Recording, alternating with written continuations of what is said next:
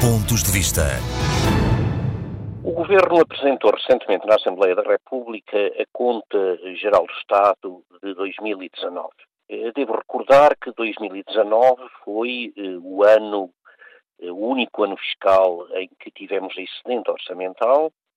e foi exatamente o ano das últimas eleições legislativas. Eu recordo muito bem que, quando da apresentação do orçamento para este ano, em fins de 2018,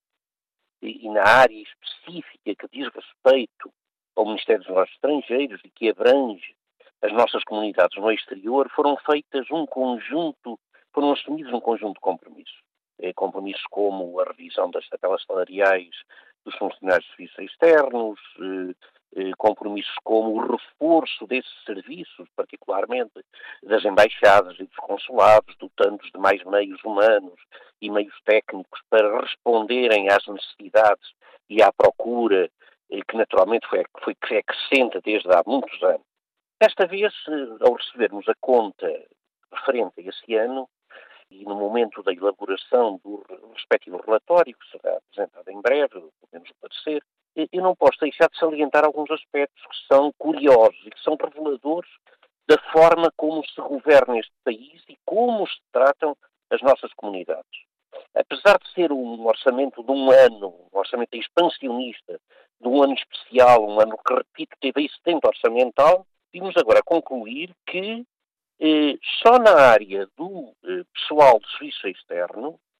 foram poupados, foram geradas poupanças neste ano de cerca de 6 milhões de euros. Ora, o que significa muito bem que não foram contratados funcionários para substituir aqueles que, entretanto, iam saindo.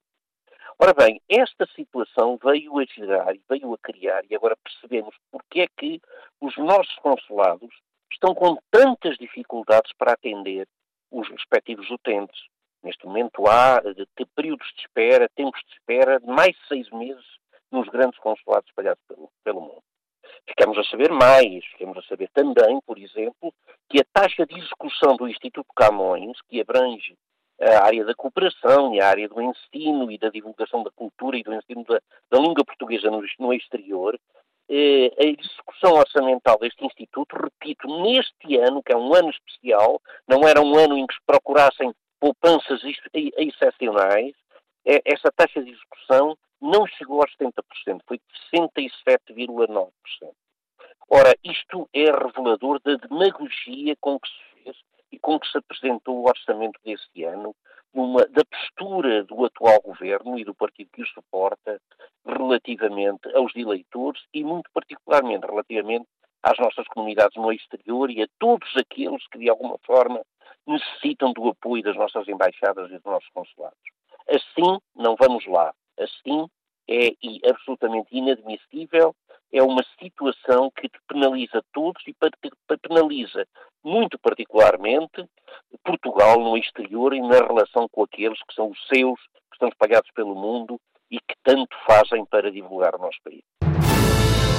Pontos de vista.